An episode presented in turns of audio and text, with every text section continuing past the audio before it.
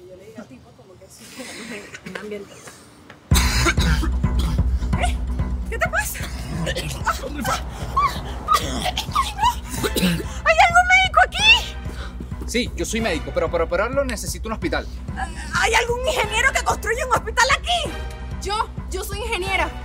Pero he perdido la fe en mí misma. ¿Hay alguien que le devuelva la fe a la ingeniera aquí? Yo soy obispo y le puedo volver la fe, pero las tropas enemigas están atacando el Vaticano. ¿Hay alguien que defienda al Vaticano aquí? Yo puedo defender al Vaticano, pero necesito música para levantar la moral de mis tropas. ¿Y hay alguien que cante para motivar a las tropas aquí? Yo lo hago.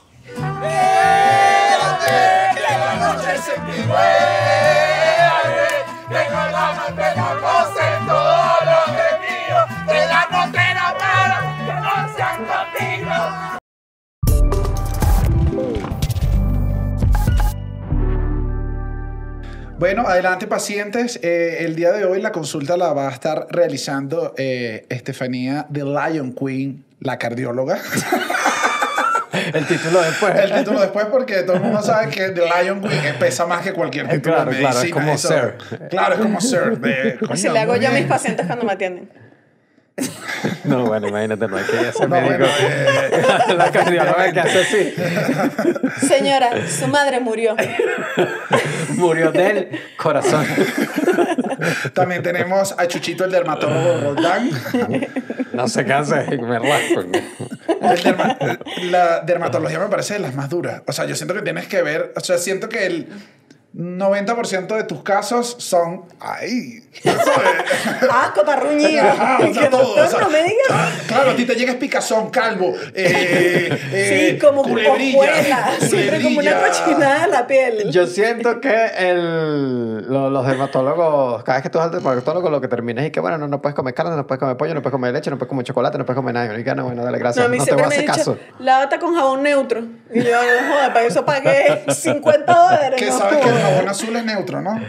Sí, sí. Azul, azul. Claro, azul. si usted quiere agarrar uno de los jabones más sanos que es el jabón azul, tú agarras, Bueno, te bañas sí. y dices pH neutro. Y por este lado, Daniel, el anestesiólogo Enrique, eh, yo ya les dije, se los dije afuera, mi, mi fascinación jerárquica que tienen los anestesiólogos, que, que me parecen unas personas misteriosas. Misteriosa. Para mí, un anestesiólogo. Porque duermen gente, así. Ah, bueno, no lo había pensado, pero sí, si tienen una vida. No, pero eso tiene unas connotaciones muy Sí, creepy. sí, sí, no sé si dormir gente. No, no sé, a mí siento que son los menos, o sea, los que nadie habla, pero yo se los dije, vale, es Vegeta. Es Vegeta, ¿sabes? El niño que, el niño que, es aneste- que quiere ser anestesiólogo es como Vegeta, es como que no quiero el personaje principal porque es muy estúpido, yo prefiero ser el anestesiólogo. ¿Cuál ¿Sabes? era- como cuál el era caballero del Vegeta? zodiaco, el Fénix. Ya, ¿quién es Vegeta? ¿Sabes? Ser, eh, eres, eres como el, el que llega de vez en cuando a hacerlo. ¿Está buscando quién es Vegeta? Pero que al mismo tiempo eres ¿De fundamental. Coño, pero tú no, no entiendo ya. O No, sea, yo, entiendo- yo sé quién es Vegeta, pero no entiendo su personaje en, en la serie, pues. O sea, yo no ¿Sabes? vi No, no tienes que entender el personaje, tienes que No, entender por eso lo entiendo con la referencia. Era como un secundario importantísimo. como el Power Ranger verde, ¿entiendes? Sí, como... sí. Ah, Vegeta era el Power Ranger verde. Como la, como la pues. tortuga. Era- a veces era malo, a veces era bueno, pero no era, o sea, tú sabes que tú ves a un niño y dices, ese niño es Goku. En cambio, pero ves a Vegeta y dices, Vegeta es un niño como un poquito más ¿Y yo cuál introvertido, pero no, papito, no estás ¿No en Dragon Ball? No estás en Dragon Ball. No saliste en esa serie, mi rey. Te mandaron para No otra. había ese perfil. Mira, pero con lo Me mandaron para Peppa Pig. El que sale para allá, no, no eres de este cast, mi rey. Mira, el, yo hoy vamos a estar hablando de, de la diferencia entre médicos buenos, médicos malos, qué es lo que nos gusta, qué es lo que no nos gusta. Yo debo decirles que fui un niño eh, bien enfermizo. O sea, por ¿Sí? asma, yo fui mil veces a, a la clínica, hospital, o sea, lo que, a las 2 de la mañana, ay, el hijo de la chilena se lo está llevando corriendo. Yo, Por el asma. claro, mil veces. Que si en agosto y en diciembre. Porque bueno. mi hermana No, era en esa época No, y era no, en- en insoportable. diciembre, no faltaba un diciembre que yo no tuviera que ir a la clínica porque el polen bajaba. Y era como, que a mí, era como que a mí me atacaba. Eso era una vaina que era difícil explicarle a mis amigos que a mí el polen me mata. Que a ti el Ávila te atacaba. claro, no, Que no, a ti el no. Ávila no. El Bueno, pero eso es, como, eso es como un chiste que tiene Luis y que, que es que, bueno, capaz si te mata el polen, hermano, es que Eres. te tenías que morir. Quizás la naturaleza te está diciendo que, que, que no, que la selección natural pues no se está dando. El sereno. Yo le tenía pavor al sereno. El sereno era una de las armas más duras eh, para, para un asmático. El sereno a mí me mataba. El cambio de clima, que además es típico de Caracas, un cambio Sí. de clima y que de repente hay un solazo y de repente una brisa. Había una brisita que yo la sentía como, ¿sabes? Como, no sé, como un sentido arácnido que tenía Sí, como la brisa cuando se iba la luz. En mi casa había una brisa que decía, se va a ir la luz. Es como la brisa que te dice que la brisa trágica de Esa es la Venezuela. maldita, la Rosa de Guadalupe, la peor. La peor cae la, Te la juro, brisa. hay, hay una brisa que ya tú en Venezuela entiendes de qué trata esa brisa. Eh, Ay, esta brisa va- se va, va a venir una vaguada. O sea, siempre hay una brisa maldita. En mi caso era una brisa literal. La brisa de la- O sea, no era literal, que yo sentía esa brisita fría que decía de cambio de temperatura, ¿sabes? De, de cuando sales de aire acondicionado no Sí, aire. sí, sí, sí. Yo decía, ya me va a dar. Y mil veces, o sea, mil noches yo tenía que pasar con la, la mascarita. Nebulizador. Viendo además, que era lo único bueno, aquí lo, aquí lo digo. Cuando pequeño yo no tenía cable. Entonces, el único lugar donde había cable eran las clínicas. Y yo decía, bueno, al menos estudiando unas comiquitas a las 3 de la mañana ya sí. Ay, Me no. adormeció Daniel enfermándose para entender de qué hablan sus amiguitos en el colegio. Ay, no, qué Para poder ver tristeza. Friends. Además, además con la mascarita esa que da como un sueñito como de droga. No, bueno, aquí esto es una de las cosas que yo comparto con, con Daniel Enrique, que, mira, te dije Daniel Enrique, imagínate, No que yo también era asmático de niño, o sea, yo viví todo esto, eso y clemunal, clemunal, cuando aparecía tú- era, se Tú me mira, quitó el asma. Tú eres otro, ¿viste? Que la selección natural está. No, bueno, te la está- selección natural La selección natural te está respirando la nuca. La Aquí lo selección digo. natural A me- ti te está me respirando tuvo, la Me nuca. tuvo que haber acabado en el parto, pero bueno, imagínate. Pero yo igualito, yo pasé mil noches en, en eso, que además te ponen los labios como con un sabor ahí horrible de, de, de, de líquido de, de, de, de, de- de- Del sabor, el sabor de a, como veruduala, Sí, ¿no? sí, el sí, sabor sí, a liquidito, ¿no Pero sabes? eso sí, después que uno salía de ahí, uno decía, Dios mío, volví a vivir. Quiero Bueno, correr. Después uno son no los sabe- niños que caen en las drogas, ¿no? Claro, papá. Totalmente. Un poquito de oxígeno, pues. Quiero un poquito- Dame, dame una patadita de ese oxígeno, pues. Que no respiro. Yo, la bombita esa de, de aquí, hay una bombita, la, bueno, no, vamos a hacerle publicidad a la bombita.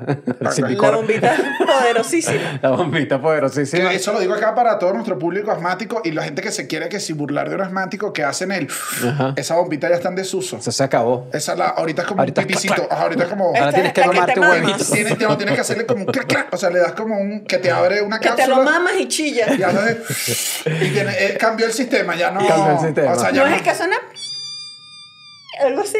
No, ese es el pecho de uno cuando Sí, está ese es uno. O sea, es lo que suena, coño, no sabes Hay, nada. no, hay una que suena, No hay una que no. suena. Esto- no, no, Mi de- hermana de tiene. este lado estamos los no, mi hermana tiene la del Mamita, te pito. voy a asmasplanear porque nadie sabe más de ello que esto. Así que me sabe a culo.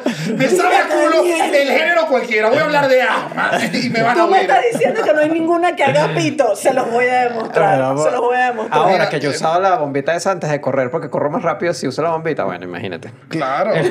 Esa bombita. Tienen unos problemitas. Tú te lanzas esa bombita de correr y Yo le hago- yo, ¿sabes que yo le hago bombita eso a gente random que no tiene, que no tiene asma? Una vez fuimos como con unos amigos a subir el Ávila y había varios amigos que estaban muriendo y yo dije... Esto shh, no te acostumbres porque no, o sea, yo siempre yo además yo con la con las bombitas de asma soy como como un señor drogadicto que no, como un señor que fuma, ¿sabes? Sí. Como que nunca fumes esto, que es malo, y vaina. no te hagas adicto, toma, pero toma un poquito. Y la gente que ¿qué? Es que es increíble. también vamos a hablar de la automedicación en el episodio. que, mira esto, que es lo último que quiero hablar con esto respecto al asma. La, la última vez que me dio un ataque duro de asma, ya yo tenía como 22 años.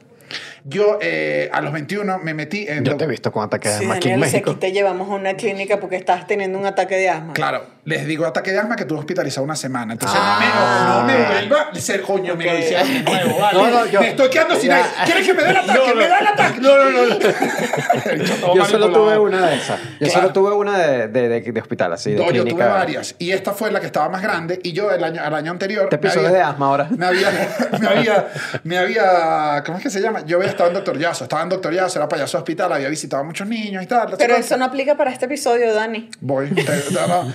Estoy acá, me ponen, o sea, me, me- el tratamiento como que, ¿sabes? Se va, los doctores no me consiguen qué pasa, al cuarto día en la clínica tú dices, esto ya no es un asma normal, ya vi todas las comiquitas, ¿sabes? Ya tengo, me sale así. Ya te apareció Spider-Man.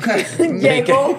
Llegaron mis Dani, panas. que qué raro. eso es lo ¿Por que quiero. está llegando Capitán Claro, eso es lo América? que le estoy diciendo. Cuando estoy sentado así, mis panas de Doctor Yaso dijeron, coño, Dani tiene tiempo que no lo vemos porque está hospitalizado. ¿Qué tal si le hacemos una visita? Él se lo va a tripear. No. Cuando yo los vi entrando con narices de payaso y bata, yo le dije, ¡No! ¡No! ¡No! ¡No salgas! O sea, yo no Sin entendía. contar la tristeza que realmente estés esperando el Capitán América te aparezcan los de Doctor Yazo. O sea, Claro, o sea, uno había, había un downgrade de que no eran los Avengers, eran mis panas disfrazados. Yo le decía, Marico, váyanse, no me hagan esto. Y ella, no, nosotros sabemos que tú no estás mal. Y yo, sí, a mí no me han dado un diagnóstico. O sea, en verdad estamos Todavía no preocupados sabes. en la familia. Y.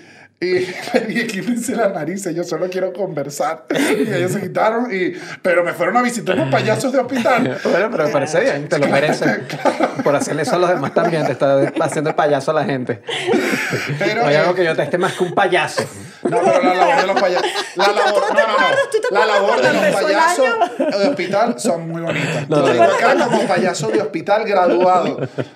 graduado. ¿Tú te Sí. acuerdas cuando, cuando a, a inicios de año, lo que pasa es que este año ha pasado volando? Chucho dijo que no iba a decir más nada que no le gustara. Ha dicho tanto en los últimos. Yo odio los uniformes, odio las estafas. Yo no he dicho odio, eso. todos los- odio a los malditos payasos. No, pero es que los Acaba de malditos. odiar a los payasos que van a alegrar, al darle una sonrisa a unos niños que están en situación No, pero es crítica. que, Hazme el favor. es que payaso yo creo que está en top 5. O sea, puede estar Hitler, Chávez, payaso. Creo que, creo que esa es la lista.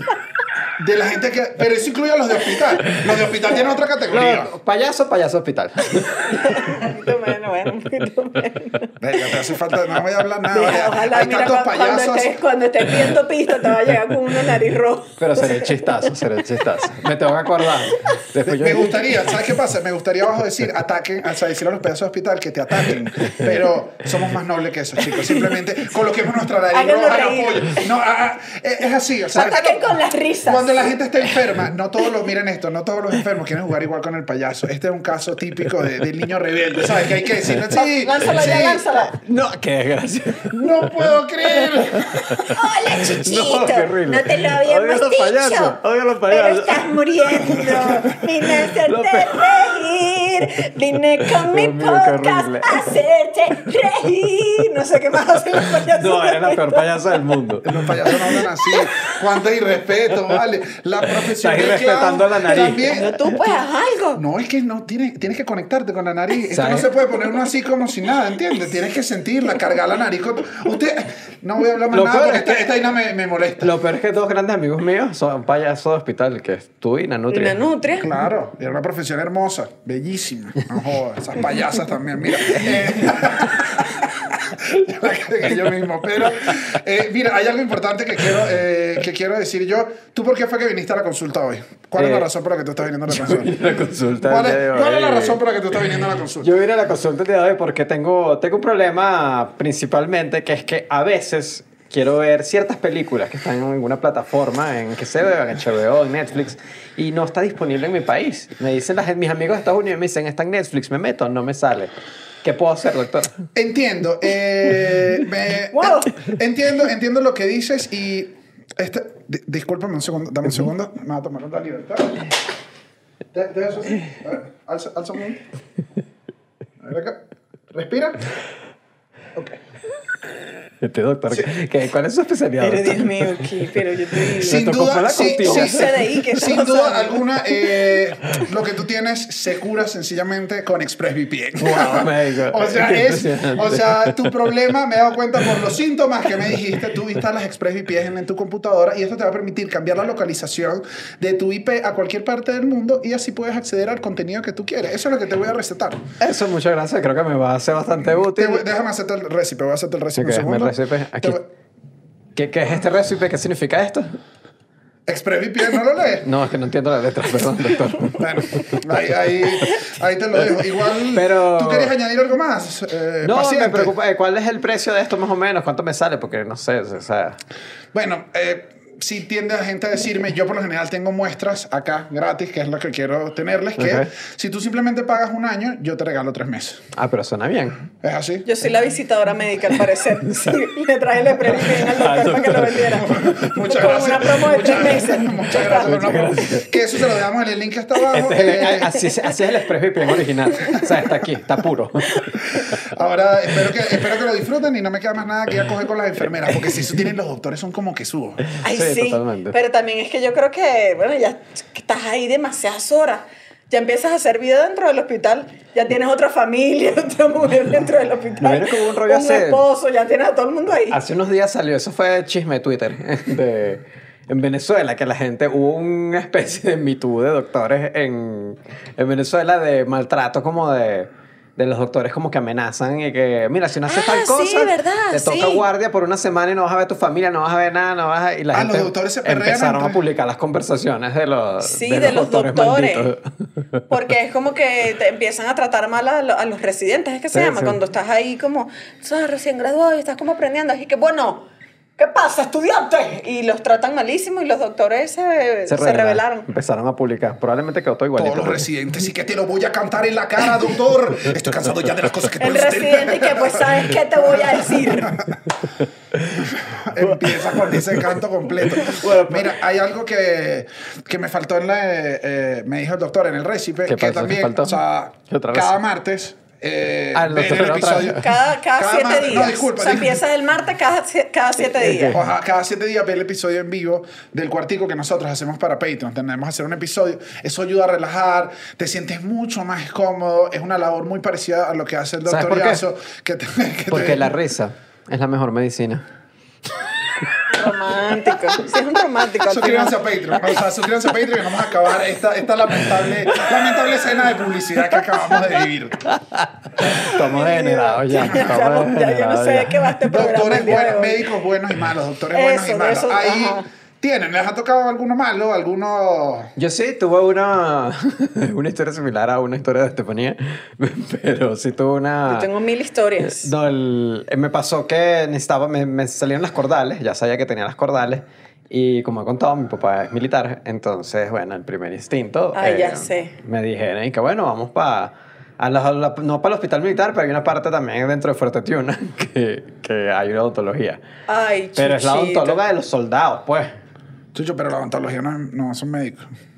Bueno, No son doctores. Bueno, o sea, bueno, pero Chucho, refiero, no entiendes de- No, bueno, pero está en el área de la salud. está en el área, está en el área. en- le estoy leyendo el cronograma. El siguiente episodio de odontología. ¿Qué hacen ustedes hablando de esto? Se están adelantando, se ¿Sabe están adelantando un ¿Sabes que episodio. yo pregunté que necesito médicos para que me cuenten? Necesito hacer unas preguntas. Y me puso, hola, soy odontólogo. ¿Puedo? No, gracias. Le puso mucho amor. Chucha, por ¿Le pusiste no gracias? Verga, qué maldito. Pero es que era odontólogo, necesitaba cuenta de médico. Pero el punto es que igual fue una práctica que yo dije, creo que estaba acostumbrada esa odontóloga. A sacar, esa gente a- saca. A sacar mueble, ¿no? Y como a soldado, que el soldado... No se queja. No se queja y no pasa nada. A la primera que yo empecé, me empezó a jalar, que, que era que me estaba jalando así, de, que, yo, que yo, yo estoy seguro que esta operación no es así. O sea, estoy completamente seguro. No, pero sacar las cordales es duro. No, es medio criminal. pero no era tan así. Y, pero eso no es lo que me estaba picando más, sino que como una secretaria, no una secretaria, como una mala empleada, dos cada cinco diferentes. minutos de que estaba en medio de la broma, soltaba las cosas, agarraba el teléfono y se ponía a revisar el teléfono. Ponía- Y seguía. Y yo, y que esta es la peor pesadilla que estoy teniendo. Una, doctora que no está prestando atención a la broma, me está Porque sacando. estaba sexteando y sabes, coño, si mucho sí, rato se también enfría. que aquí me estoy dando, me estoy ya va. Sí, sí, ya va. A saca eso es lo que hacen las mujeres, eso es lo que no saben los hombres. Y que, sí, papi, qué rico, wow, wow. Y yo ahí con la boca abierta. No, No, mami. no, papi, que ya va, hermano, estoy aquí fregando, Mami, ¿tú crees que los hombres no hacen lo mismo? Lo acaba como en un minuto y medio y después, sí, sí, aquí sigo. Minuto Mami, y medio, pero bueno, un yo mismo, no, mami, yo mismo, yo mismo, yo mismo tengo, yo tengo un muñeco espléndido, pero claro, y tú que no, y digo, Sara, aquí sigues en esto, claro, claro, sí sigo en esto. No, joda, viendo ese maratón de los Simpsons en Fox hace rato. Bueno, me cosieron, me cosieron la encía, me sacaron. ¿Te la- consiguieron la No, no, me encía? cosieron, me cosieron la encía. Ah. El- y la broma se me hinchó, que es, es uno de los peores post-operatorios que he sufrido en mi vida. Se puso morado todo el cachete, una cosa. Le dije a mi mamá, ay, me dijo, nada, es medio tiempo de una, te faltan tres, entonces vuelve después otro día. Y dije, no, yo llegué a mi casa y dije, mamá, yo no, para esta señora yo no vuelvo más nunca en mi vida. Fui a otro doctor, otro odontólogo, y el bicho fue todo conmigo, que lo que te hicieron fue una salvajada. Y el bicho fue que sacó las otras tres como que no pasó nada, no me hinché, no pasó nada y dije, otra maldita fuerte tiuna la odio. Con chavista, chavista, lo que haya tu beneficio, seguro la otra no te cobró, ¿verdad? En el hospital militar. Ahí tienes, lleva. O sea, este cuento solo me da satisfacción. No, pero yo no tenía- satisfacción. yo no porque tenía mientras control. nosotros luchábamos contra un gobierno y pancartas No, y pancartas No en la calle luchando, este desgraciado se estaba lucrando de dinero del No era, Estado. no era ni esa Aquí época. digo, no era ni esa digo. época, no era ni esa época. Estaba bien joven yo yo, además, y, y no, bueno. ¿Sabes que el, lo- el- el cuento este, como les dije, la última vez que estuve como hospitalizado grave, eh, la cuestión fue que me hicieron un diagnóstico malo. Yo trabajaba en la alcaldía de Sucre y el doctor de, la, de ahí, apenas sin saber nada, ese doctor sí era un tigre, le dijeron, lo mal diagnosticaron. Y en verdad me habían hecho eso y cuando yo dije esto, fue que me volvieron a... O sea, me pusieron el tratamiento que era. Estuve como cuatro días con un tratamiento que era para otra cosa y me estaban dando. La cuestión era que para conseguirme el... Hay como una... La vena. Pero hay una especial que es como una arteria que pasa acá, que si te quieren saber el nivel de oxígeno en tu sangre, Ok. la aguja tiene que entrar, o sea, y la arteria, las arterias tienden a moverse, pues. Las arterias son como, como un pipí de adolescente, están como moviéndose. ¿Pero qué es eso, Daniel? La ¿Qué clase aguja. de ejemplo es? ¿Qué La aguja. de decir? La aguja. ¿Por qué vamos a seguir como que no dijo que la arteria es un pipí de adolescente? Coño, porque tiene. Entonces, la aguja, imagínate que todo esto es el brazo. La aguja tiene que quedar, o sea, tratar de agarrar la arteria que se mueve y Ajá. quedar justo aquí en el medio. Ok. en la Y no te puedes pasar porque si no agarras sangre que no es de la arteria y la que Ok. necesitas es de Ya, la arteria. ya. Eso me lo hicieron acá, recuerdo. Es una de las más difíciles y yo trato de ser un paciente colaborador, como no fastidiar. Me lo intentan una vez, no, no me lo intentan dos veces, tres veces, cuatro veces. Una de las residentes llama a otro y le dice, coño, mira, no lo estoy logrando, ven para acá. Y yo ahí, yo así, como sin oxígeno. Y llega otro, le da, no la consigue y llaman a una tercera. Y en la tercera, una le dice, pero que me da si le consigo la arteria. Y yo me volteé en la máquina y le dije, que me dan a mí, que me han puyado 14 veces y estoy cansado. Y estaba ahí que no. ah. Y ahí sí la consiguieron, pero dije, Yo creo que pocas veces algo saca de tanto quicio a gente que le estén pinchando la mano. No, bueno, o sea, claro. que he visto gente No, que te desquiciada. que te tengan inyectando. No, no, pero he visto gente iracunda de... Coño, porque es que uno te están agarrando como el.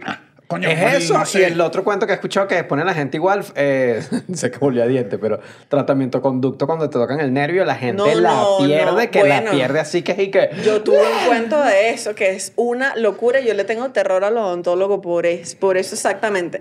Porque tenían que hacerme un tratamiento conducto.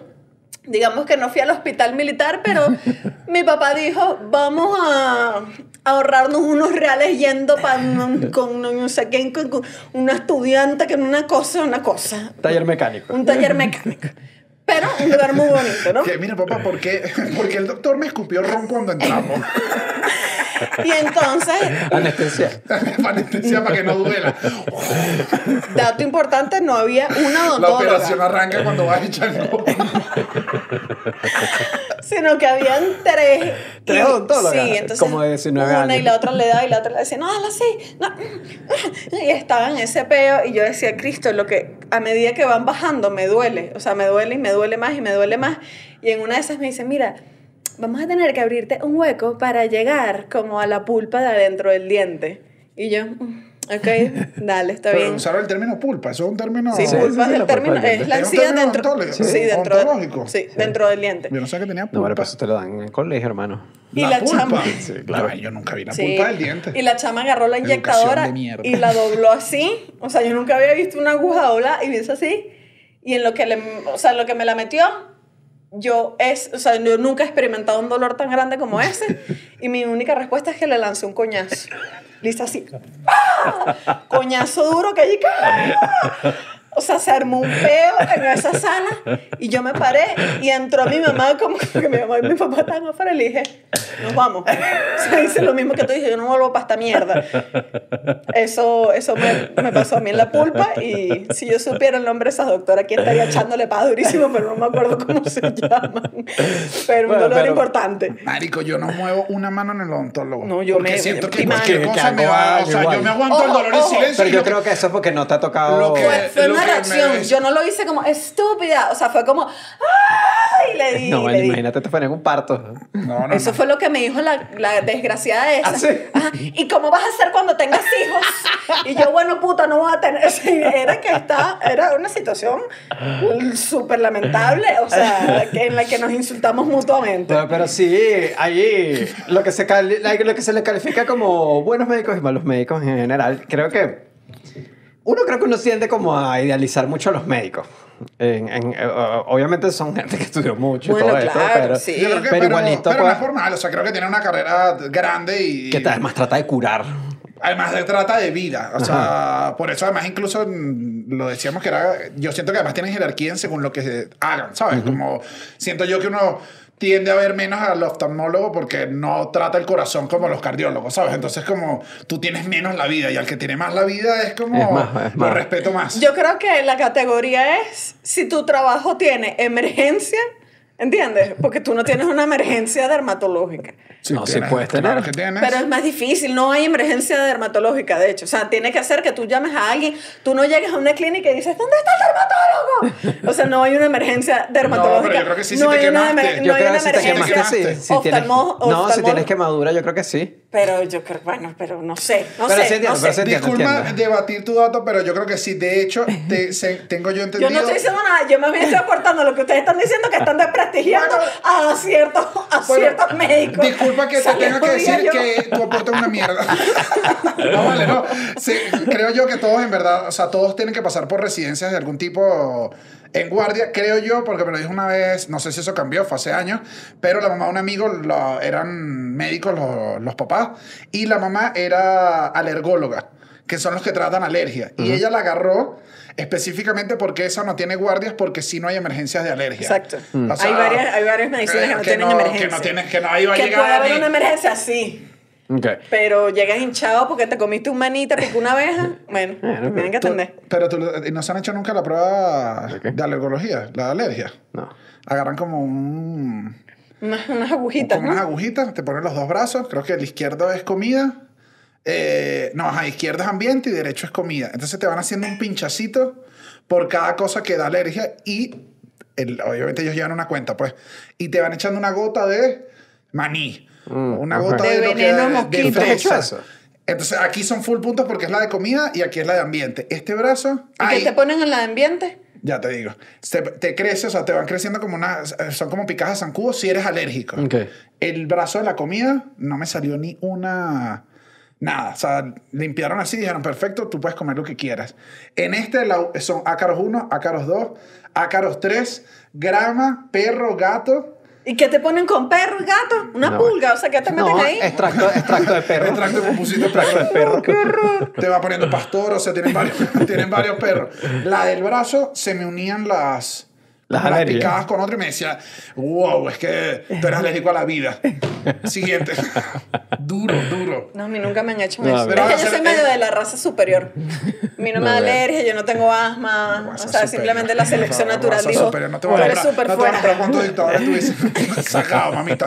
Sacado de circulación rápido. Ah, Pero sí hay médicos buenos y hay médicos malos en general. En la vida se consigue. Hay una, una investigación del Centro Universi- Universitario de Ciencias de la Salud aquí en México que te- hizo entrevistas, cosas, hizo una investigación como para ver cuáles eran las características principales de médicos buenos, médicos malos, pacientes buenos y pacientes malos. Pacientes, bueno. ¡ay, Eso es como Uber. no, Eso es como bueno! Uber, como paciente también tienes tu calificación. Sí, yo también creo que el Yo, paciente... porque yo sí siento que hay una gente que es inmamable en el médico. Uno, el que le encanta enfermarse. Y una gente que a la que le encanta estar metido en un doctor. Que ese doctor es en y Dios mío, volvió la señora. El... Sí, hay gente que se inventa... Bueno, también lo voy a decir acá. A mí no me gusta ir mucho el médico. Pero yo también creo que soy el otro caso. Sí, yo tampoco. Yo quiero decir aquí, como yo he repetido en varios programas, de hecho, que ustedes dos no van al médico. No, pero si no lo necesito. No sé. Si estoy fuerte, papá, o sea, ustedes dos, si como bien, Este si una no- vez se estaba muriendo aquí, que me duele un pulmón. Y escupía sangre. Y yo dije, Chucho, vamos a buscar algo ya. Dios mío, que mi No, mamá- eso que se mi me mamá no pasa. vea este episodio. No, que lo vea al revés, para que te armen tu peo. Ustedes no van al médico. Es mamá que- impresionante. le pregunté a mi mamá, mamá, ¿me pasas el, médico, el número de este médico, porfa? Porque le quiero hacer una pregunta. ¿Estás enfermo? ¿Qué tienes? Y dije, no, mamá, es para el programa, tranquila. No pasa nada. Me lo estás ocultando. ¿Quién está enfermo en el programa? Sí se lo oculta, señora Beatriz. Aquí le estoy echando padas durísimo. Porque al contrario de eso, tú eres distinta. O sea, tú eres de todo lo contrario. Tú eres medio... Hipocondríaca. Medio Melman. Sí, te empiezas a inventar como unas cositas. Claro, Daniel, por favor. Fui al médico, ya lo que pasa es que no, no hay. Lo que Daniel. pasa es que no tenía fuerza financiera y te tenía que Daniel, atender a la farmacia, yo pero si día- no, vivirías yo en un un especialista. día les tuve que llorar a ustedes dos para que me cargaran y me llevaran a una emergencia porque ustedes no me creían que yo estaba realmente mal. Eso fue, eso fue un comportamiento que yo, en retrospectiva, eh, voy a corregir en la vida. No le creí que estaba yo, les- mal. yo lloraba porque el dolor era insoportable. Yo estaba acostada. Bueno, todo esto pasó Estábamos un día que grabando. estábamos grabando el cuartico. Estábamos en mi casa. Mamita, pero Pedrito el lobo. ¿Qué? No, es mentiroso. Si vives, ah, estoy enferma, estoy enferma, estoy No seas enferma. El mentiroso. día que estás enferma, la gente no te cree porque dice, otra vez los cuentos de esta chama irse temprano a la rumba. No seas mentiroso. Y yo pego un grito como, ¡ay, no! Porque yo sentí como que yo estaba caminando y en un momento dije, Epa, ¿qué pasa? No Te puedo mover las piernas más. Y entró Chucho al cuarto y yo le digo, agárrame, agárrame, agárrame. Y Chucho me agarra y le digo, acuéstame, acuéstame. Y Chucho me acuesta y entra tú, entra la productora, entran todos como, ¿qué te pasa? Y les digo, no puedo moverme. Pasa un rato y ustedes, ¿qué? Tómate un porfa, no sé si te pasa. Y me dejaron ahí y pasaron 20 minutos y me dijeron, seguro ya lo hubo, porfa, no hizo efecto, párate. Vamos Y- a grabar. y yo le dije, no, no, párenme, párenme. Y viniste tú y me hiciste así, o sea, me agarraste y me subiste y yo empecé a llorar porque el dolor era insoportable y les dije, llévenme a un hospital. llévenme". Y no me creían, ustedes no me creían. Pero, que tú también, es- pero pero llevamos también exageras un poquito. Daniel, Bueno, eso, Daniel. eso te sirvió. esa- ese día fue una lección para todos. Bueno, Impresionante. Entonces, el- ajá, el soy- yo creo que soy buen paciente. La valoración de los médicos. Voy primero con los médicos. Según esta investigación, los médicos, eh, un médico pos- valorado positivo conoce en forma personal a sus pacientes.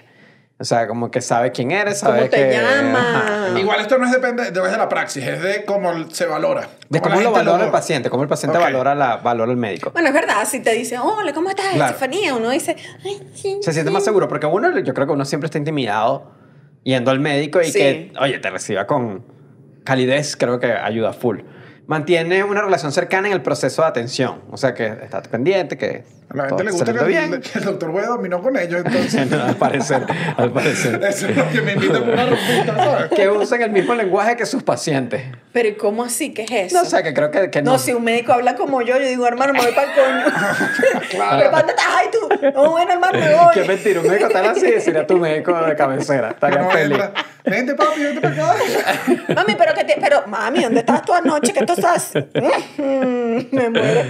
Eh, proporcionan atención extra, de extra mile, al, al médico. A mí me gusta cuando el médico dice, llámame a cualquier hora. Yo digo, Eso gracias. siempre, eso suena como que... Y bueno, esto es bien extraño, pero tiene sentido que sea como un padre o un sacerdote. A la gente le da tranquilidad. Bueno, muchachos, le estoy diciendo lo que... lo Pero no que- el pediatra, ¿no? o sea, espero que sea el médico que no. Ahora, No, pero sabes que eso tiene todo el sentido porque yo siento que he conocido mucha gente, usualmente gente de un poco más de recursos, eh, que tienen a su médico de cabecera. Sí. Y es el médico de la familia. Y están con el cuento del médico de la familia. Y si a qué le duele, llega el médico a la casa así vestido y dice, ¿pero qué es lo que pasa? O sea, es eso. Eh, eso es como Tiene un- vibra de padre. de- de padre que te sí. llega a decirte una cosa. sí. El- Mi familia nunca tuvo médico de cabecera. Bueno, papi, por eso, porque No, es, era, es de o sea, la- es de como... Era yo, doctor Johnson. o, o pasaba eso, o es que era usualmente alguien de la familia también, es normal. O sea, que el médico de cabecera es alguien de la familia. Ah, ok, ok, Ok. ok. Eh, ne- eh, ahora, las partes malas. Si te proporciona atención en forma mecánica, mal médico, a la gente no le gusta. No le gusta que sea como un robot que te está diciendo que es y que, ¿sabes? Que, que- que no haya, que no haya cosas, sino que te atienda como que no eres nada. Eso no le gusta a la gente. Pero puede ser increíble ese doctor. Puede ser increíble, pero a la digo, gente no es valoración. Estamos hablando de valoración de, De lo- parte del, de, de los pacientes. Porque Ajá. Doctor House era súper bueno, pero él no, te- él no era empático. Bueno, sí. Bueno, pero tampoco existe también. No, eso déjalo, no le digas. Todavía no ¿Cómo que salió. Todavía No le hemos dicho lo del niño eso. El, su Y relación. de Good Doctor, ¿han visto esas Yo no he visto promos? eso. Yo no he visto las promos aquí. Que me Es que, que se llame un- el buen doctor me ¿Qué es que eso no, de bueno, Prefiero ver el otro, quiero ver y quiero ver el doctor malo, no quiero ver Yo este. también me pasa eso. En toda la serie el doctor tiene como una vaina, ¿sabes? Como Lo peor seguro es que la serie que el doctor era malo y se hizo bueno. Una cosa así seguro es la serie. No, no sé qué nada, no sé qué es. ¿No has? Una serie que se llama The Good Doctor. y además tiene como 14 Así, años. Eres chucho de Good Doctor. Y uno que, ay, Y tiene no. como 14 años además el Puros casos de éxito. Me imagino. Claro, es una serie, o sea, no la he visto, pero según yo es una serie aburridísima. Tremendo doctor. Otro. Eh, que su relación, eh, de imperso- eh, que la relación sea impersonal o desagradable. Eso no le gusta a la gente. No le gusta Bueno, a la claro gente. que no te gusta que sea desagradable. Pero ahorita vamos para allá. Hay Ay, muchos países no sé. donde la relación del doctor tiende a ser muy impersonal. Que la comunicación tenga carga negativa. Aquí sí también es que, bueno, imagínate que el- con la mala vibra del mundo y el médico también me va a estar con... Pero sí hay médicos, hay médicos que no es mala vibra, pero eh, son un poquito déspotas. Son súper. A mí no me yo gusta yo les he contado, ustedes lo saben. ah, yo una vez fui a un. ¿cómo se- era, era como un nutriólogo. Pero también era un, ¿cómo se, sí. ¿cómo se llama la gente? Nutricionista. Nutricionista. No, no, el, el que ve las tiroides y eso, Un endocrino. endocrino. Y el endocrino me mandó a hacer unos exámenes carísimos y yo, ay, sí, yo haciéndome una locura. Yo también no sé por qué yo hice eso también. Ustedes se están riendo porque ustedes saben al final de esta historia. Y yo así con mis exámenes, así toda rellenita. Y voy. Y el tipo, ¿y qué para ver? Para tocar aquí. Ujú, ujú. Ah, ok, ya, listo. No, tú, lo- tú lo que eres es una gorda genérica. Y yo así, ¿cómo? Sí, tú no- lo que eres una gorda genérica. Esta es la dieta. Bueno, así, pero eso es mejor porque significa que no hay ninguna condición. No, mira. Tú me podías decir, mami, no tienes nada. No me tenías que decir que yo era una gorda genérica. O sea, ni siquiera es que era una modelo plus size, sino que era genérica. No, bueno. Sí, o sea, no hubo algo que yo dijera, ay, bueno, ¿qué hay? Esto se me... Yo soy curvy. Me lo no dijo. El endocrino me dijo que yo era curvy. No, Pero me dijo que era una ¿Y no gorda le reclamaste? ¿No le dijiste nada? Daniel, eso sí. es súper intimidante. Fue Sí, como que sí. yo le dije, ah, dale, está bien, y más nunca volví. sí, dame que mierda. Bueno, eso es comunicación con carga negativa. Sí, no, soy No, sin sin- duda alguna. sin duda. Buen Sin duda ejemplo. alguna. Eso sí te felicito por los ejemplos que has dado hoy porque es muy atinado. Eh, que omiten prácticas de atención. Obviamente, eso de que se te se olvidó de ti. que te hizo ghosting el médico. Venga, los médicos se hacen ghosting. O cuando llegan tarde. Bueno, bueno, eso es un clásico ayer. Bueno, sí, la verdad es que es la única carrera a la que uno le permite que llegue tarde. O sea, tú estás así y es como que no, Sí. es que el médico llega en dos horas y media y uno y que... Sí, entonces, ¿por Ah, qué no, no bien, no organizan pasa esto? nada, este pulmón aguanta, ¿sabes? No pasa nada. Llegan tarde, tarde, sí, que que tomes ese cafecito porque No, no, estaré yo- tomando café abajo. Yo estoy haciendo una meditación interna. ¿Sabes qué? Tengo, tengo un gran amigo que se metió en la cabeza esta mentira, que era que, que era que los médicos lo respetan full porque tienen la vida, o sea, lo que tiene en las manos es la vida de nosotros. Claro. Y él se graduó de Derecho y me decía que para él, para él estudiar Derecho es tan importante porque muchas veces cuando tú tienes un caso, tú tienes la vida de esa persona en tus manos. No, bueno. y yo no seas Se mentiroso. engañó, se no engañó. seas mentiroso. Eso, Ese- que, eso es que los parqueros te dicen doctor, pero no lo eres, te lo estás creyendo. O sea, se los doctores en filosofía. Ah, bueno, dale. Y el último, el último es que, que la medicina que te receten no funcione.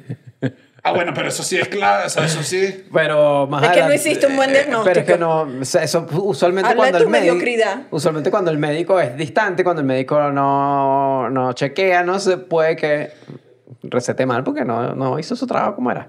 Pacientes. Esta no me gusta. El paciente positivo. Saltémosla. No, no, paciente positivo. A paciente ver, ¿qué positivo. dicen los médicos? A ver si soy un buen paciente. Siguen las indicaciones, son disciplinados, constantes y puntuales. No soy. No soy disciplinada. No, pero es disciplinada con el tratamiento, pues no con la vida. No, no, no, por eso, con el tratamiento. O O sea, sea, te dicen, claro. ah, es verdad, te dieron un tratamiento de la espalda, A mí me dieron de tratamiento echar. de la espalda cuando ustedes me cargaron. Y, y yo no hice una semana con unos ejercicios que parecían una Y mariposa. me dijo, y me dijo una vez que no, que me tengo que meter en natación, pero no consigo una piscina. Ay, Conse- sí, le después. conseguí una piscina que está a dos cuadras de aquí. No va. Y no Ay, va. pero entonces después eso me da candidiasis, tengo que ir para el ginecólogo, para otro médico, y que estoy más mal, los médicos, vale, no Bueno, más. positivo de paciente. Su padecimiento está controlado, o sea, obviamente que como llevan de todo, no se le fue de las manos el, la- lo que le recetaron, pues. O sea, no, no ignoró. A ti Eh, nunca, lo- nunca los doctores te han preguntado, ¿usted fuma? Y yo ni que qué. y el doctor dijo que sí fuma. eh, Juca. Yo solo fumo juca. Cigarro, marihuana o juca. La juca, la juca cuenta. Ah, doctor. Dígame, doctor. Claro que sí, porque soy Claro doctor que fumo fiesta y el juca, doctor saca eh. una juca y la... Este episodio terminó muy diferente como lo había imaginado.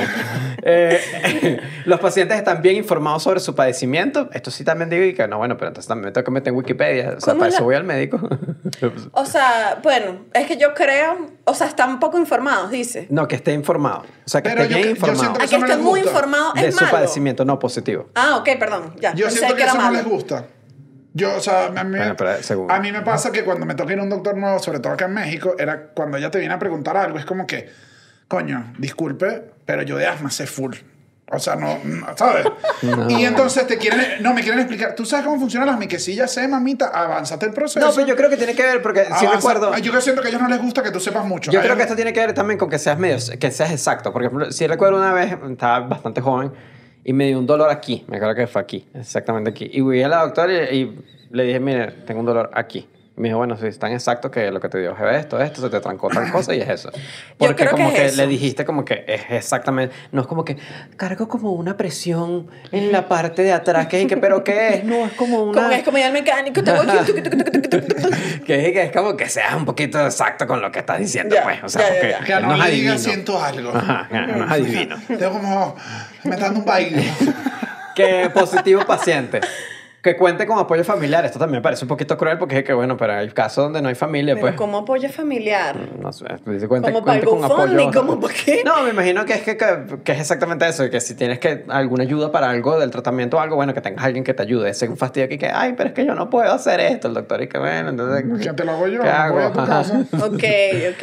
Y que sean agradecidos. Al parecer a los médicos les importa que seas agradecido. Ay, bueno, uno lo Sí, sí, agradece, sí, ¿no? sí. Dice- Yo siempre digo muchas gracias, pero cuando No, me bueno, ayudan de verdad. mínimo. No al otro maldito que me dijo. Dios mío. No, no, no, no, sí. no, no, no, pido un fuerte aplauso. No, no, no, Sí. pido un fuerte aplauso en este episodio, Chucho. Por favor, continúe que continúe. Vale, que continúen las palmas porque, bueno, porque Estefanía dice muchas gracias cuando la consulta termina. porque por eso- No, no, no, no. The Lion Queen. yo No, no, no, yo No, no, no, me endocrino. Yo al endocrino que me dijo gorda genérica le dije, pero que quiere un beso de mi parte, porque usted es un excelso médico.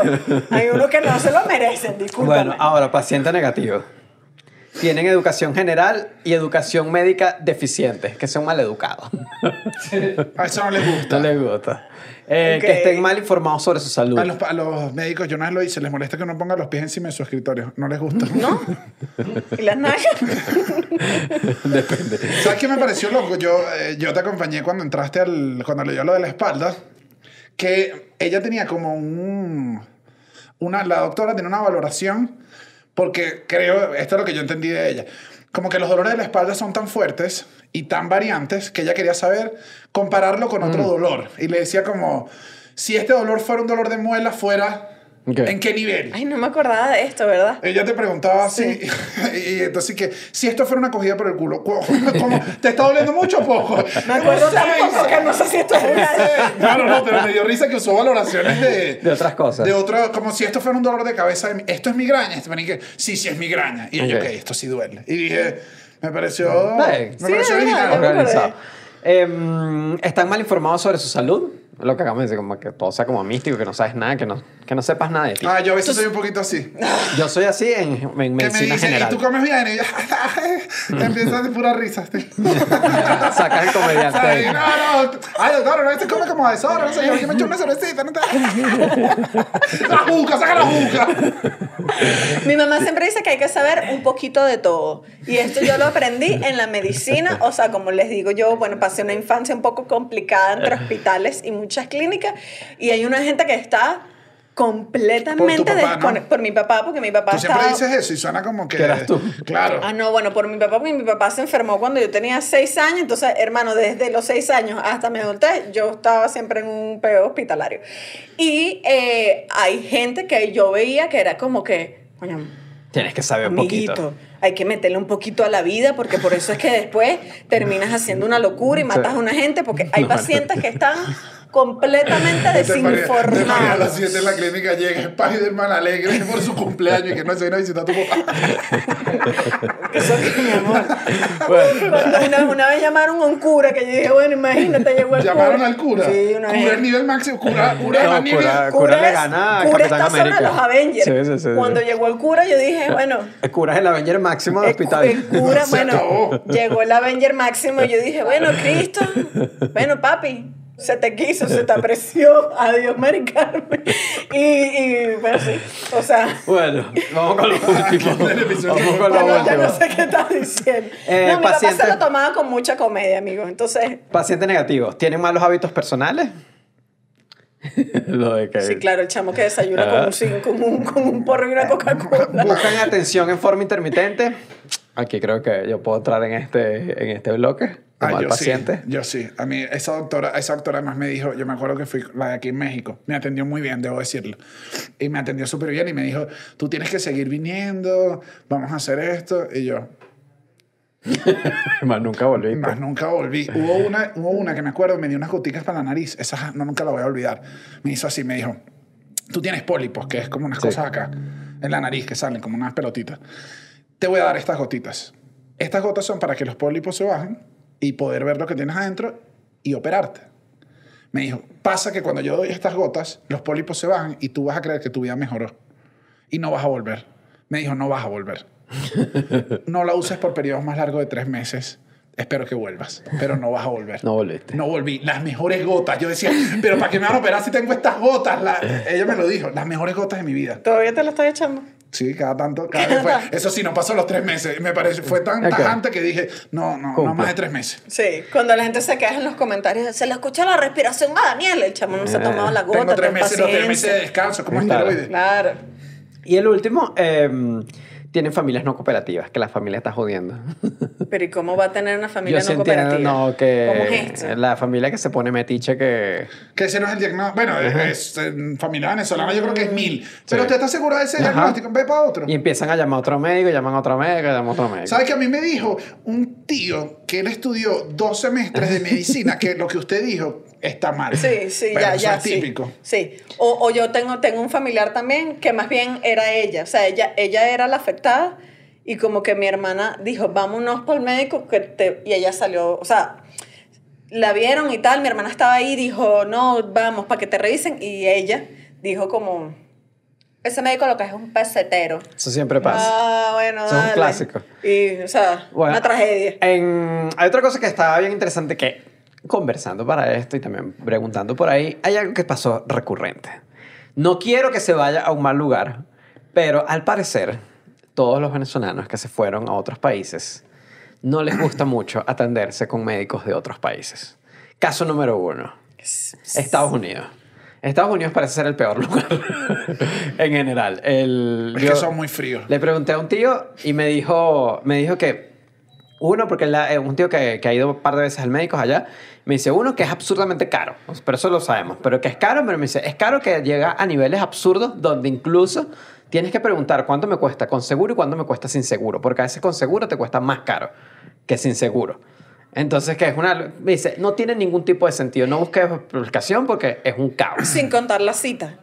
Ah, Bueno, esto no que sé. muchas veces yo he visto full casos de no que me torcí un pie y la cita por el Ah, sí, sí, traumatólogo sí. es en cuatro meses. Es que esto no tiene nada de sentido Me dice, el médico te entiende que ni lo ves, que el bicho está lejos en un escritorio que te que bueno, que te hace cuatro preguntas y eso es toda la consulta.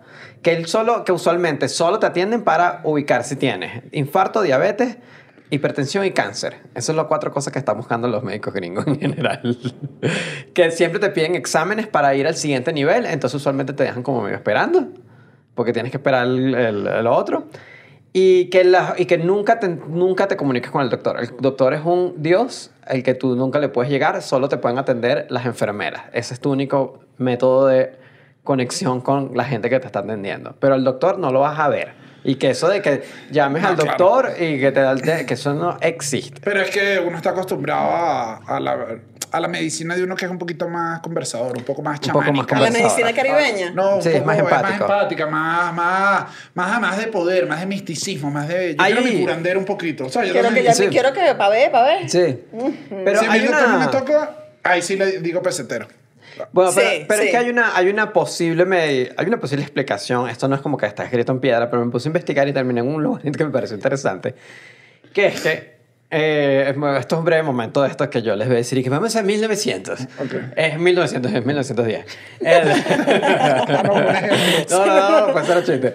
En ese momento todavía la ciencia estaba relativamente, no estaba nueva, estaba, pero estaba empezando a llegar a Estados Unidos, la ciencia estaba medio modernizándose y todo eso, y la medicina en Estados Unidos todavía estaba medio, medio chamánica, medio todo, medio nuevo, medio cura, no curandero, medio, pero... medio Game of Thrones. Se estaba Que probando, todavía todo un era- conito. ¿Tú has visto Game of Thrones? Que es un conito y que se viene bien.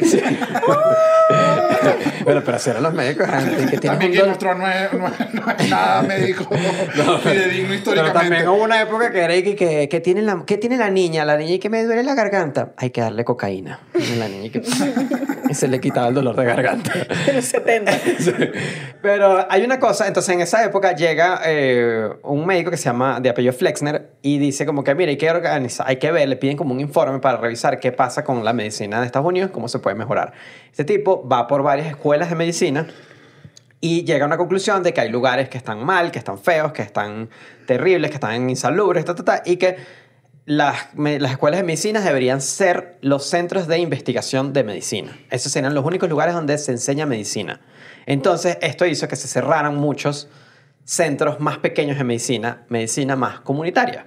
Esto suena un poquito hippie, suena un poquito... ¿Tú estás a favor de la medicina comunitaria? Ya va, ya va. Ay, papá. ay, Entonces, papá. El, me- el- pero ya va, ya va, pero tiene...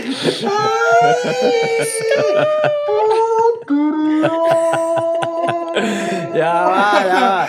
Uso la palabra comunitaria. Bueno, pero estoy hablando de comunidades. Estoy hablando de comunidades. O sea, pero tiene un sentido de que en lugares más retirados Ok. eliminó muchos médicos, eliminó centros de educación de medicina. Entonces, como que los llevó a puros lugares donde ¿Cómo? es más caro, es más elitista, es más todo esto. Ok. Y en estos lugares se trata la medicina, se empezó a tratar la medicina. De hecho, todo el enfo- este enfoque de la medicina es un enfoque donde no importa mucho el ser humano, no importa, no el ser humano, la persona, no importa mucho. El médico ve es el, el padecimiento. El padecimiento lo ve aislado. ¿Sabes cómo te, que te deshumaniza? Ajá, es un poquito deshumanizante porque el médico solo Sí, porque ve... no, o sea, lo, lo que tú ves es anato- tú ves es un cuerpo, es como más un mecánico. Es un mecánico. O sea, tú no tienes que hablarle al carro, eh, mi príncipe, ¿cómo estás? Exacto, O sea, claro, a mí me no. gustaría que le hablaran No, no. un poquito al carro. Sin duda, O sea, claro. honesto. Uno le habla, claro, uno dice, vamos, mami, vamos, Exacto. tú, Porque alguien, alguien me explicó que según esta teoría, que es, es como, no esta teoría, como esta escuela una de escuela. medicina, eh, por eso los doctores se encargan de atender esto y los que atienden al enfermo son los enfermeros. Son los enfermeros. Y dije, claro, en Venezuela pasó que las enfermeras, tú le llegas a decir algo y te clavan tres coñazos, tres coñazos, te ¿sabes? Tres coñazos. Marico, las enfermeras en Venezuela son, Sí. la mano es dura, dura. Entonces en Venezuela pasó que los médicos le iban a hablar a las enfermeras, las enfermeras le metían dos cachetadas y el doctor no le quedó de otra que atendió al paciente.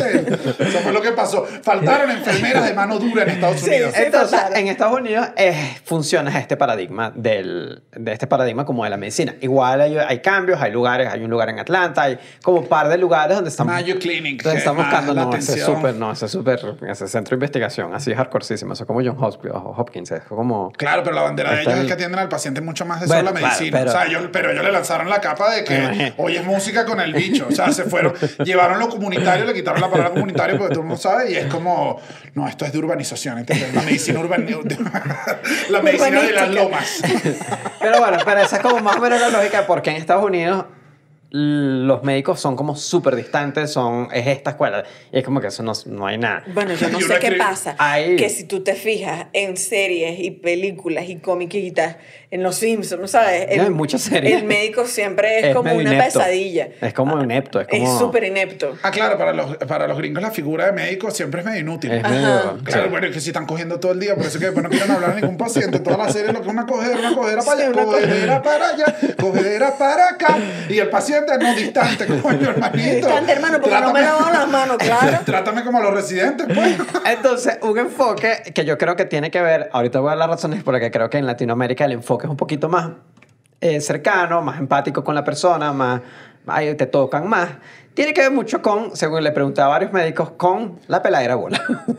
¿Cómo así, compadre? como no hay insumos, como no hay nada, como la gente usualmente, los, los pacientes que van son gente de menos recursos, no puedes llegar y decirle, mira, necesito que te saques tal examen porque sin ese examen yo no te puedo recetar. Es y que, no, sabes, esta persona... Vamos a buscar otra vamos manera. a buscar la solución. Entonces, por eso es que ahí te, te toca más, te revisa, te, sabes, te hace los chequeos y te termina Claro, dando te una solución un algo poquito más paso, rápida. O sea, Mira, bendito sea Dios solución. que por fin la peladera eh, trajo algo positivo. positivo, sí. O sea, yo me imagino que incluso ni siquiera, incluso a nivel de tecnología, máquinas, cosas, y que mami, eso no hay aquí, eso se dañó, eso llegó un apagón y se, y se fue. Empieza la tocadera. Ahí en vámonos. Tu, tu, tu. Claro. Eh, Ese es uno. Otro es, obviamente, Estados Unidos es el país de las demandas. Entonces, ningún doctor quiere que lo demanden. Entonces, por eso todo es muy por las reglas, todo es muy paso uno, paso dos, paso tres, paso cuatro. Si paso tres falla, se prueba el paso 3B. Luego, es, es todo muy mecánico, muy así. En Venezuela eso Bueno, no pasa no, tanto. obviamente, eh, otro, mira, o- o- a otro punto a favor para la corrupción y la falta de justicia en el país, que, que, que te anda yo demandando nada, Claro, chico. es como que en Venezuela no, pasa eso muy poquito. O sea, si yo escucho casos suerte, que tú pasa... si tienes más dinero que el doctor para, para ir a la demanda. O sea, ya ahí está Sí, difícil. entonces por eso se toman más libertades los médicos venezolanos también. El... Pero sí debe haber un componente como, o sea, digo, más allá no hay ninguno formativo. No tenemos En- otra escuela, no es como... En eh, pregunté y le pregunté específicamente a varios médicos y me dijeron como que no es como que en las clases hay algo así específico que te dicen como que hay una clase que te dicen sobre cómo tratar a la gente, pero que el, de una, cuando tú eres estudiante de medicina, de una te pasan a, a tratar gente, o sea, puedes tratar con gente. Eso, por ejemplo, me explicaron en Chile y en Estados Unidos no se hace. O sea, en Chile, que tú no puedes tocar a un paciente, creo que es hasta el cuarto o quinto año. Entonces, por, por temas legales, no puedes tocar. En Venezuela no hay porque no hay gente, o sea, no hay gente. Claro, mami, ¿tú, tú en qué, ¿tú en qué grado estás? Del propedéutico. Ya pasa Vámonos, para allá y operación de empieza- corazón. y empieza- Empieza toca tú a sacar gente. este bebé, ¿cómo se llama? Vuelve el niño y dale. Claro. Entonces, por eso aprenden un poquito más rápido a, a estar con el paciente y a tocar con el paciente y todo esto. Bueno, honestamente yo creo también que si ya es un tema de que, o sea, ya es un tema en el que se convirtió en tradición, por ponerle una palabra, en Sí. costumbre. Si ya tú vas a tu médico, tú, tú, estudiante, joven, y el médico tú sabes que te está tratando bien, y entonces tú dices, esta es mi inspiración y esta es mi referencia, yo necesito tratar bien a mis clientes. O sea, es como una cadena de gente que dijo, "Ah, así somos nosotros. Yo creo que eso fue lo que gente". pasó. Yo le pregunté a un pana, a un pana doctor que está en España y me dijo lo mismo. Yo le dije, eh, marico, ¿tú crees que esto es así? Me mandó una nota de voz de bolas que es así. O sea, aquí me piden a mí. O sea, dicen, llámame a- al venezolano porque uno, porque uno le pone la manito en el hombro. Le dice, ¿cómo está mi señora? Cuéntame, ¿qué ha hecho? La señora es que, pero no la quiere poner a otro lado. Claro. Señora. Eso me dijeron que en Estados Unidos también se cuidan mucho por temas de, de acoso sexual. De Claro. demandas de acoso sexual. Entonces, por eso que no hay tocadera. Claro. O sea, pero entonces, pero igual siento yo que el... Entonces es algo latino, en verdad. O sea, más Podría bien- ser algo de que, de, de que está más en el lado latino. colombianos, dominicanos deben tener doctores que, Igual, que tú llegues y te digas, ¿qué pasó? ¿Está enfermo mi tigre? Te- técnicamente, O sea, uno quiere ser como un niño chi. a pesar de que mis papás, mi, mi mamá fue a un médico hace poco en Argentina y dijo... "Ah, ¿Por qué le pasó? ah, ah", Porque sintió lo mismo, sintió como una distancia, sintió como, sintió como... Igual, técnicamente los argentinos también están como en esta escuela que es un poquito más social, que es un poquito más... Y hay un punto último que igual, em, que sí me lo dijeron, me lo dijo una, una, una médico que le escribí, que el... Me dijo, sí hay un factor de Venezuela, que es un factor de Venezuela, que es como que esto no está en las reglas, pero hay una cosa que se llama revista, que cuando estás estudiando medicina, que es cuando vas por cama por cama revisando el paciente y la historia de cada paciente, el, el, el- el profesor lanzaba una concha de mango de una pregunta personal del el paciente. Y quien no la respondía le decía, "Ah, ah, tienes que saberlo. Entonces, sí hay algo de la escuela O sea, ¿cómo venezolana. así? ¿Cómo así? O sea, que tenías que- El, pa- el paciente, la señora Ajá. de la habitación 4, no sé, es caraquista magallanera. Ajá. Porque lo dijo, ¿no? Porque te lo dijo. O Ok. tú tienes que preguntarle ¿cuál es- quién me acompaña hoy, qué personas la están acompañando, con qué, no sé, me imagino que Sí, tienes sí, que sí, poner o sea, que era eso, que era eso. Entonces tú tienes que saber eso. Entonces eso que era parte de la práctica de la revista. eh, Claro, sin querer o no, lo, están, lo estás inculcando que Ajá. tienes que ser un poco más empático. más Exacto. empático y, y va con lo que hablamos de la valoración, como esta, esta investigación que hablamos antes, era aquí en México probablemente además los valores sean parecidos latinoamericanos, de que te gusta que entonces el médico sepa quién eres, que, y es eso, que sepa quién eres y que, te, y que sientas una cercanía con él. Entonces, pareciera ser... Pero y a los gringos les pasará al revés. O sea, siento yo capaz como uno como latino- migrante, como uno como migrante, esta historia la hemos oído todos, estoy seguro que abajo en los comentarios lo van a dejar, que es como uno fuera de Venezuela quiere un doctor venezolano o una doctora venezolana porque es como que te sientes. Los gringos dirán, bueno, este doctor que es esta tocadera, pues. Capaz. Ok, ¿Sabes? Atiéndeme claro. lejos, vale, no me gusta tu... Capaz, capaz, ¿Qué capaz. mariquera es esta? Sí, vale? sí, sí. No ¿Cómo que cómo me siento? Y rompe a llorar el gringo y que te amo, doctor. Yo igual tengo, tengo unos amigos eh, médicos venezolanos que se fueron a Chile y los chilenos los piden. Sí, sí, o sea, sí. ya obviamente que son parte del hospital y de la lógica y no sé qué, ya vuelven chilenos y dicen, no, yo quiero que me atiendan los, Y esa los- historia, de esa historia está repetida en España, esa historia está repetida en Argentina, esa historia está repetida en varios países con los médicos venezolanos. También hubo algo que estuvo fino, que lo leí hace poco, que mm, obviamente a partir de estos años muchos médicos tuvieron que irse de Venezuela. Eh, ¿Por? Estaban, estaban fuera de Venezuela. No entendí, porque tú valid- todo este episodio, todo este episodio cantando Patria. Estaban afuera y que les costaba validar sus títulos, les costaba todo esto y que llegó la pandemia. ¿Y que hizo la pandemia? Los gobiernos hicieron, todo el mundo venga. Necesitamos médicos. Necesitamos médicos y que se validaron rapidito todos los médicos en Chile, en Argentina, en Europa. O sea que, que la pandemia ayudó a que muchos médicos venezolanos entraran en la legalidad Mi, fácilmente. La mi- rueda. mi doctor en España me dijo que en España ahorita además se puso de moda la- las consultas por... Online. Por, por Zoom. Y dice, no, es que me llegan señoras que me llegan a reclamar de esa consulta mientras yo las estoy atendiendo. ¿Entiendes? Como, "Ah, anda, tío, que esto no me gusta mientras la están revisando porque es que no, si no me tocan, no, Claro. no Sí. van a saber qué tengo. Es que hubo un par de consultas que la gente estaba buscando durante la pandemia online que yo decía, claro, esto es una locura. O sea, para mí es, es- ni lo entiendo, es incomprensible que a mí me, alguien me vea online y, ajá, hermano, y, y un tacto y una cosa y una, una sacada de sangre. O sea, Yo no se igual puede. creo que, bueno, esto ya es locura mía. No locura mía, pero hay indicios de que la, al- algunas visitas médicas van a desaparecer en el futuro cercano. gracias a Pero como cuáles. la inteligencia artificial. ¿Cómo que te hacen un perfil rápido? Claro, pero vas a te- tener que tener un robot en tu casa. No, no, no, como que, qué sé yo, con... Hay un caso famoso que fue una tipa, pasa que terminó en una super estafa, que era una tipa que quería hacer un sistema como que con sangre pudieran evaluarte qué enfermedades tenías y todo eso, todo terminó siendo una estafa y la tipa, bueno, ahorita está en juicio y un rollo. Pero la cosa está medio caminada para allá, pues como que temas de inteligencia artificial pueden revisar La revista rápida. 300 mil casos en uno y decirte, mira, tú lo que tienes es esto, esto, esto, esto, esto, porque ya reví todos los casos médicos que existen en este hospital. Entonces tú me estás diciendo que la inteligencia artificial va a reemplazar a todos los médicos gringos, pero no puede reemplazar el... Vente para acá. Capaz. Ok. ¿Qué, Ay, qué- mami, estás mejorando muchísimo. no. Estoy demasiado Ahorita ponen al contenta. robot veneco. ¿Qué? El robot, ay, mi amor, ¿cómo está? Que que ese Mami, robot pero veneco ven me acá. encanta. Mira, y, y tu sobrina, ¿qué pasó con ella? Por... ¡Ay, robotina! Mira, que ojo, igual, ojo, igual yo aclararía que estoy seguro Ajá. que igual el tema de equipos médicos y especializaciones en Venezuela debe ser súper precario. Que es Estamos como, precarios, sí. Que es como, Que más yo bien creo- mantengan, mantengamos esta actitud, creo, empática que, que a todos los, los que estamos afuera nos gusta y a los que estamos adentro de repente lo tendríamos que valorar, pero que esto no tape que estoy seguro que el nivel educativo no debe estar al menos al nivel tecnológico No de, los, de los Estados Unidos. No está. O sea, sí, por eso no. Ah, eh, la empatía no, que- no quita que las escuelas tienen que mejorar igual. En nivel de escuela, no, pero creo que en el nivel de equipo, sé que hay ciertas clínicas en Venezuela que no están mal, pero son poquitas, pues. Poquitas. Otro, otro, otro comentario a favor de. No, no, no, no, no, digo, por la misma situación, pues. ¿Y qué coño? Ahorita el fuerte tío no está atendiendo. No, no, no, no. vale. Son todas privadas. ¿A ti quién te depositó? No, no, no. ¿Dónde el- crees tú que en se el, queda? En el Humboldt. Mira, tú te vas. ¿Dónde te pides crees? una bolsita de este traguito de. ¿Dónde crees tú que se atienden las... eh, se atienden en las privadas las fans? O sea, así. Igual hay algo que, que lo decías tú con lo de que a uno no le gusta que lo atiendan en la pantalla, que creo que es lo que se va a eliminar eventualmente, lo de, lo de la revista rápida, que lo hacen para que la gente no se automedique en verdad. Sí, que es una locura. O sea, Aquí... ¿entiendes? La, la revista, o sea, yo entiendo a veces, eh, me pasó porque trabajé en la alcaldía de Sucre, específicamente en la parte de, de salvoambulatoria, y Ok. queríamos crear un plan que era eso, y lo que querías hacer con eso era que evi- evitar, o sea, nadie que vaya a llamarte por Zoom te va a decir tengo cáncer. Claro. Lo que te van a llamar es tengo una gripe y es, la idea de ese doctor es que em, con los síntomas que te dé, un poco más la...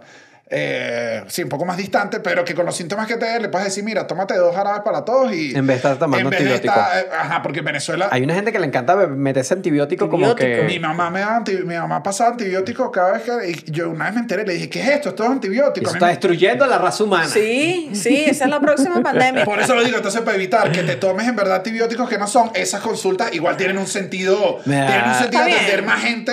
Me parece que yo creo que Latinoamérica son los reyes de la automedicación. Es que te voy a decir algo. O sea, a veces también es muy complicado no No, no, por, por tema de dinero, obviamente. Por tema de dinero, porque además tú vas al médico. Esto, esto me ha pasado a mí que yo lo he preguntado, porque tú sabes, además que yo soy bien frontal con la plata y voy a un médico. Me, ajá, me, me examinan tal, no sé qué. Sobre todo me ha pasado aquí en México que la plata me cuesta mucho más. Y me dicen, ok, hazte este examen, hazte esto, hazte esto, y tómate esto, y regresa. Y yo dije, ajá, pero una pregunta. ¿Y ese regreso me lo vas a cobrar? ¿Sabes? Ah, claro. Porque, bueno, son dos consultas caras Pero con si examen regresan. y Claro, medicina de por medio. Bueno, pero justamente eso, no todo el mundo tiene para eso. Sí, sí, sí, O claro. sea, yo he podido volver algunas, A mí pero Yo que- si no puedes. yo me automedico en verdad es cuando siento que lo que me está dando ya lo he vivido. Es decir, voy, voy. Si es te estás teniendo un déjà vu. No, es decir, yo he ido a mi consulta con esta doctora, fui, y él me dijo, tienes un broncoespasmo, te voy a mandar esto para esto. Yo atendí todo lo que me dijo, lo vi, me dijo, regresa. Regresé. Estás perfecto. Si yo vuelvo a sentir el mismo broncoespasmo, ¿para qué coño voy a ir? Me tomo el- me Aquí la- no, aquí no apoyamos la automedicación en este me programa. lanzo el No mismo. seas mentiroso, me si Yo soy un experto de la automedicación. Tú eres un automédico. El- hay una investigación que estaba como en cuánta gente se automedica y los números están como entre 8 y 14%, depende del país, pero Ah, me da risa que marcaba. Poco. Yo creí que se. Me- Aquí es mentira. gente. México dice que 8%, luego consigue un número de la Secretaría de Salud, que es el Ministerio de Salud de aquí, dice 80% de los Ocho- mexicanos sí, se, se sí, sí, automedican. sí. Y yo sí creo que es 80%. Todo el mundo, yo creo En que- Venezuela igual, en Venezuela las mamás son y que abren esa cartera y eso tienen a farmatodo ahí adentro, que uno dice que bueno, pero la tía, la en- tía no y le gustan las drogas, y en- pero... Y en, el, en mi colegio, que solo La tía medicaban. La tía medicaban manzanilla. Tú llegabas con lo que fuera. Tú te habías caído, se te había salido un tobillo jugando básquet en el recreo. Llegaba donde el enfermero y te decía, manzanilla. manzanilla, o sea, era para todo. Y te lo juro, te sentías mejor. No, por favor, Sí, te Daniel. ves que la manzanilla como daba calorcito, Sí, calorcito sí. humano. Y te lo daba el señor de la cantina. eso. Tenía una enfermera y tenía que ir donde el señor de la cantina pedirle una Para que te diera un manzanilla. poquito de agua caliente. De manzanilla y un pequeñón, por favor. A mí me mandaron eso una vez en la católica, fui dos veces, que me dieron como unos desmayos y era que estaba deshidratado. ¿Te dieron desmayo en la católica? ¿Tú te desmayaste así en la universidad? No, era como que me estaba dando como una fiebre y como que no podía. Iba a la enfermera y me decía, no, tú estás deshidratado. ¿Tú- ¿Cuándo fue la última vez que tomaste agua? Ayer. Y que bueno, sí. Ayer, pero ayer no es tanto tiempo. No, pero sí estaba deshidratado. O sea, es que yo, sí- yo sufro ya de deshidratación. Él sufre de... ¿Y tú qué haces? De que, ¿Automedicarte? que además solo tienes que tomar No, agua. daban agua es la una- única automedicación que deberías Agua, seguir. era agua y una club social lo que me daban. Y yo que ok. Bueno, la Bueno, que yo entonces- estaba deshidratada, imagínate. Entonces, bueno, eh, Yo creo que en verdad lo único con la- que hay que automedicarse es con el Patreon. Sí. Eso no tienes que esperar que ningún especialista te lo diga, a pesar de que el especialista yo mismo hace rato te lo receté. Ahora te lo receto de manera informal, el Patreon del Cuartico, donde tú tienes un episodio en vivo todos los martes, donde además siempre lo digo porque me parece un factor importante de ventas, donde Chuchito está suelto. Chuchito Pero si yo estoy suelto Chuchito no ahorita. tiene presiones. Si tú lo ves suelto ahorita, Chuchito está más suelto. Chuchito se pone, se pone, Se pone caliente. Se pone caliente en esos episodios. También hay un tier eh, un poco más elevado porque son los que salen al final del episodio, quienes apoyan. Que son mis personas posible- favoritas, diría yo. No. Eso sí. Si yo tengo personas favoritas, son las que aparecen al final de este episodio. Eso sí. Los demás no me importan. Ok, yo voy a decir que me importan todos los demás. Los que dan like al video, los que están en Patreon, los que están en el, en el tier premium, todos ayudan a que esto sea posible. Así que, nada, vale, gracias. ¿Te queda, que- ¿Tienes alguna reflexión médica para ahí, no? No, bueno, que cuídense. No tengo ninguna reflexión médica. ¿No tienes ningún consejo? No, que, que- que consejos de medicina. Ninguno, lánzate un consejo. Bueno, que vayan al médico cuando se sientan mal. El consejo No, para bueno, ustedes dos. Pero no tienes como un remedio casero como el, el, No. el limón. El, marico, el- No. el limón. No, bueno, una el, vez- limón una- el limón, el limón es sagrado. Fuera de- La sábila, Fuera de- sábila para No, marca en el una cuerpo, vez, sagrado. Una vez mucho yo estaba, tenía que hacer, tenía que hacer un show de stand-up y me quedé sin voz. Me quedé sin voz de que no tenía voz porque venía de hacer muchas semanas consecutivas. Cero, cero, cero. Y Briseño me dijo miel, limón y ron. Y yo dije, esto suena a brujería, Briseño. Me lo tomé y jengibre, perdón. Hice función esa noche. Por eso digo, te dimos, No, te no. dimos el espacio. para que No, es que yo no, yo soy, mi amor, yo soy ibuprofeno, ¿qué tal? Que la iosticina, que no sé qué. Yo me tomo todas mis cositas cuando me las tengo No, que yo, tomar. mi- yo con mi receta de Briseño era Ariel. Me revolvió la voz. Yo en mi casa mi mamá decía que lo único que me curaba a mí era una invitación a salir. Eso Eso sí te cura, eso sí eso es te cura. Yo te he visto sí curado. Uno puede estar así, te llega una buena invitación y uno dice, "Mm, como que no me, como que me ha hecho un baño para quitarme la enfermedad. En eso sí creo. Para la fiebre, a bañarse, vaya a bañarse. Está bien. Muchas gracias. Muchas gracias. Vemos la semana que viene.